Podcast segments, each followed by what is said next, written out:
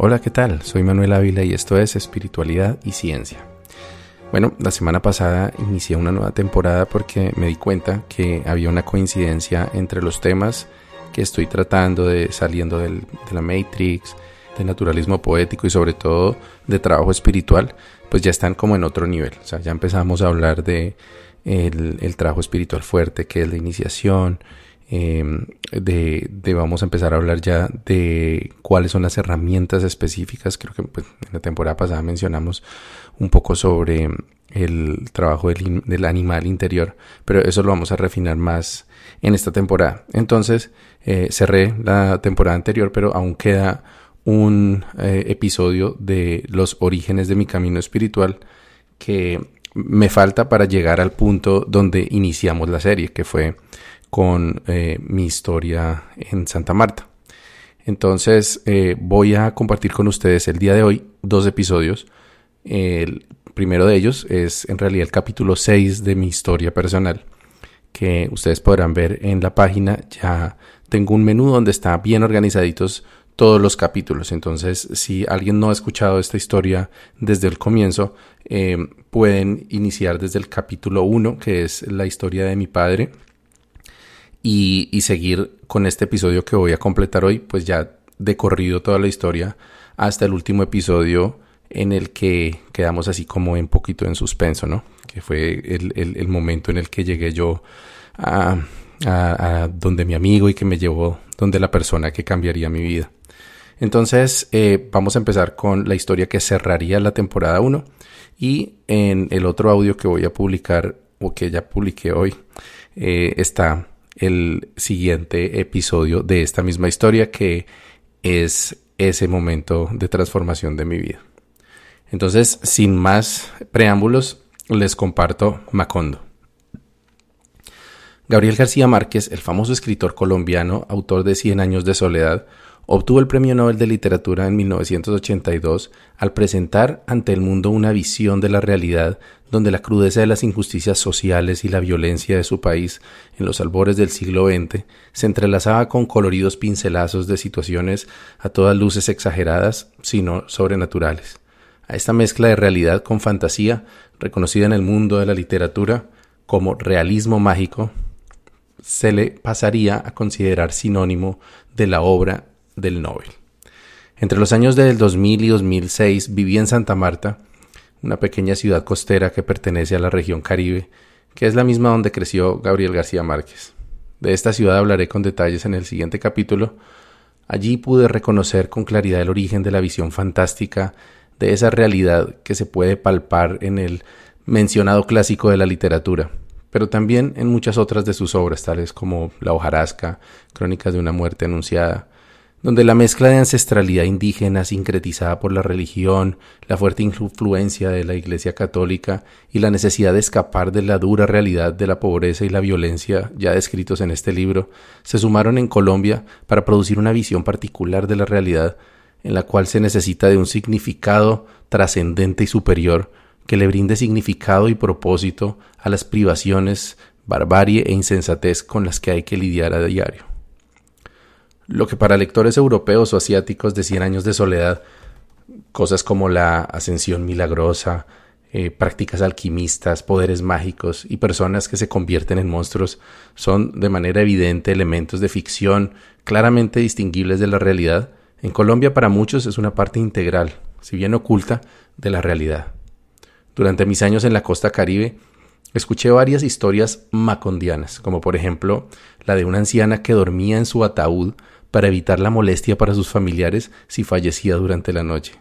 Sin embargo, los ejemplos más comunes de esta creencia en lo sobrenatural los conocí en forma de supersticiones de todo tipo, desde rezos para encontrar cosas perdidas hasta aseguranzas para hacerse invisible ante los enemigos, pasando por todo tipo de ceremonias para curar enfermedades físicas. Si bien lo más probable es que García Márquez se haya inspirado en su natal Aracataca para dar forma a la población ficticia en la que suceden muchas de sus historias. Macondo podría representar gran parte de la Colombia rural y pobre de principios del siglo XX, o incluso las partes de Latinoamérica de similar situación socioeconómica y trasfondo religioso. Una de las principales dificultades que mis padres tuvieron que enfrentar, al ser al mismo tiempo docentes educados comprometidos con la ciencia y piadosos practicantes del catolicismo, probablemente fue el de formar a sus hijos con un balance entre la ética religiosa y a la vez una mente crítica. No habrá sido fácil explicar por qué no es real Santa Claus o Papá Noel, como se le conoce en Latinoamérica, pero sí el divino niño Jesús. O cómo es que los adivinos son charlatanes, pero los sacerdotes sí son sabedores con autoridad. Adicionalmente, lo mencioné antes, junto con el paquete de dogmas de la religión católica, los latinoamericanos recibimos también un grueso bagaje de creencias animistas provenientes de nuestros ancestros indígenas que habitaron el territorio de la América prehispánica. En cualquier caso, recuerdo que durante mi infancia, aparte de la profunda inmersión que hice en la fe católica como lo describí en el capítulo anterior, crecí presenciando y participando en numerosas prácticas supersticiosas, que aunque supuestamente proscritas por la Iglesia Católica, en la práctica eran ignoradas o incluso propiciadas por muchos sacerdotes y religiosas. La mayoría de dichas prácticas eran simples y divertidas, como por ejemplo no poner la cartera en el piso para que el dinero no se vaya, arrojar sal por encima del hombro izquierdo en caso de derramarla por accidente, mantener una mata de sábila detrás de la puerta para ahuyentar las malas energías, o portar amuletos como el escapulario católico o un rosario para protegerse del mal. Sin embargo, en alguna oportunidad, a principios de los noventas, mis padres, con la bendición de una monja de la familia, llevaron a nuestra casa un extraño personaje, joven, delgado, de cabello castaño, largo y ondulado, que parecía sacado de un cuento de García Márquez. No recuerdo su nombre y por eso se debe no recuerdo su nombre, y esto en parte se debe a que siempre nos referíamos a él como el brujo. Me parece que él abiertamente se consideraba como tal, algo inusual ya que casi siempre quienes ejercen las prácticas conocidas como hechicería prefieren referirse a sí mismos como curanderos o sanadores para evitar la connotación negativa de la palabra brujería. Por aquellos días, mis padres, especialmente mi madre, confiaban en las terapias de medicina alternativa, sobre todo la homeopatía, pero estaban dispuestos a intentar tratamientos algo más exóticos siempre y cuando fueran recomendados por alguien que se hubiera beneficiado de ellos. El caso es que al escuchar las buenas recomendaciones de El Brujo, lo contactaron principalmente para que viera a mi hermana, quien había tenido convulsiones provocadas por una fiebre cuando era muy niña, pero también para consultarle sobre mis recurrentes episodios de amigdalitis. Parte del tratamiento al que me sometí, por recomendación del brujo, consistía en hacer gárgaras con jugo de limón y bicarbonato de sodio, que venía sucedida por una tortuosa limpieza física de las amígdalas que él mismo me realizaba, utilizando un palo baja lenguas al que adosaba tela de gasa a manera de un hisopo gigante. A pesar de lo incómodo del procedimiento, la técnica parecía tener sentido y lo cierto es que, bien sea por la efectividad del tratamiento o por contraste entre el dolor original y el generado por el enérgico frotamiento, yo percibía menos dolor en la garganta luego de que terminaba. Lamentablemente, la mejoría era temporal y el dolor siempre sobrevenía, y tenía que recurrir a una nueva limpieza de garganta o a las temidas inyecciones de bencetacil de 2.400.000 unidades. Por esto, el brujo recomendó hacerme una operación con acupuntura para quemar las amígdalas, entre comillas, y que no volvieran a molestar, ya que, por supuesto, el brujo también era acupunturista. La operación transcurrió en mi habitación, y como preparación mis padres me tuvieron que comprar sábanas blancas, calzoncillos blancos y entregarle al brujo una botella de alcohol etílico. Se suponía que yo debía mantener los ojos cerrados pero no es algo fácil de obedecer cuando uno ve agujas de más de 10 centímetros de longitud en una bandeja al lado de la cama. Gracias a mantener los ojos entreabiertos, pude ver que el brujo, que ese día vestía de negro, se ataba un cordón negro en la cabeza y hacía una especie de pases mágicos de espaldas hacia mí en dirección a la puerta. A los pocos segundos se dio la vuelta, se dirigió hacia mí, así que esta vez sí cerré los ojos del todo, y al cabo de unos pocos minutos sentí que me ponía una banda de plastilina alrededor de mi cuello justo debajo del maxilar. Una a una me empezó a clavar las agujas y la verdad es que no sentí ningún dolor, apenas una extraña sensación con cada inserción. Unos minutos más y terminó la experiencia con un repentino jalón de la plastilina con la que retiró las agujas. A partir de aquel día no volví a tener ningún episodio de amigdalitis durante los siguientes 25 años. Me había librado del incómodo bencetacil pero además me había surgido una nueva inquietud. ¿Cómo funcionarían esos poderes mágicos que el brujo había usado para mi sanación? Por la misma época, de nuestros tratamientos con el brujo, recibía clases de religión durante mi secundaria en el Colegio Restrepo Millán. Lo extraño es que la cátedra, que tradicionalmente era dictada por sacerdotes, en este caso era impartida por un extraño sujeto de piel negra y un ojo gravemente afectado por cataratas, que no solo no era un sacerdote, sino que poco a poco fue abandonando el pensum católico oficial del colegio y abordando temas muy extraños. El profesor aprovechaba la natural curiosidad de los estudiantes por los temas espirituales y contestaba las preguntas con la versión oficial de la Iglesia Católica, pero añadía que había cosas secretas que al Vaticano no le interesaba difundir.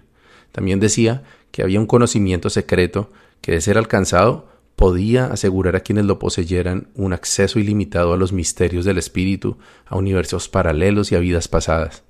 Toda esa expectativa creada en un grupo de adolescentes perspicaces, por supuesto, hizo que estos últimos prácticamente exigieran al docente revelar lo que claramente sabía, pero se negaba a compartir. El profesor, con pretendida renuencia, convirtió la mayoría de las clases de ahí en adelante en sesiones de esoterismo provenientes de la Iglesia Gnóstica Cristiana, fundada por Víctor Manuel Gómez, conocido como Samael Aumbeor, y de quien hablaré en detalle en un capítulo posterior. Los temas que conocí durante estas clases de religión gnosis no hicieron más que incrementar mi curiosidad por la metafísica y el esoterismo. Viajes astrales, conjuros, brujería, amuletos y otros misterios eran explicados por el profesor con lujo de detalles, de una forma muy metódica. Cada tema tenía una total sindéresis y aplicación práctica, así como una bibliografía que generalmente incluía al propio Samael, pero también a Uspensky, Gurdjieff, Blavatsky, Paracelso, entre otros. Llegué a poner en práctica algunas técnicas que el profesor nos enseñó para intentar lograr un viaje astral, que era el tema que más me interesaba. Una que recuerdo era repetir indefinidamente una oración al acostarse, hasta quedarse dormido repitiéndola. La oración decía algo así como Llévame al cielito Felipe, al cielito Felipe, al cielito Felipe. Y se trataba de una invocación a Felipe el apóstol de Cristo, quien es considerado por algunos gnósticos como iniciado en el conocimiento esotérico. Su intercesión podía supuestamente ayudar al practicante a abandonar su cuerpo durante el sueño y viajar por el tiempo y el espacio con plena conciencia de ello. Varias noches me dormí con la oración en los labios, pero sin lograr la esquiva experiencia, al menos en aquella época. Más adelante narraré cómo finalmente pude experimentar lo que se conoce como experiencia extracorporal o desdoblamiento años más tarde. También sentí curiosidad por asistir a las charlas que los gnósticos ofrecían de forma gratuita en muchos puntos de la ciudad, pero mi formación católica ya escrita y en particular mi encuentro con Diego y el camino carismático católico me alejó del gnosticismo por las siguientes dos décadas y media.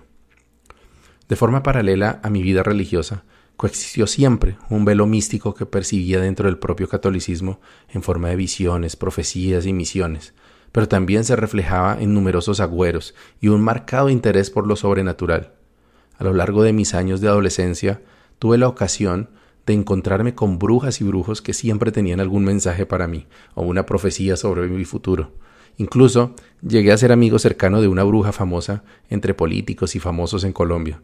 Por su consultorio pasaron desde presidentes de la República hasta reconocidos criminales buscando protecciones contra los enemigos y conjuros para la fortuna y el poder. Era común que me dijeran que tenía un aura especial, que llegaría a ser un gran líder o que tenía una misión importante. No es que no supiera que era probable que le dijeran lo mismo a cualquier persona, pero había algo dentro de mí que creía totalmente esas revelaciones. Si bien muy pocas veces llegué a entregarles mi dinero a estos personajes, lo que sí hice con frecuencia fue llevarles muchas personas conocidas para que acudieran a sus servicios. Sin embargo, faltarían todavía los años más asiagos de mi vida antes de penetrar la superficie del mundo místico y convertirme yo mismo en un brujo, al que acudirían otros para obtener alguna ayuda sobrenatural. Buen camino y buena brisa.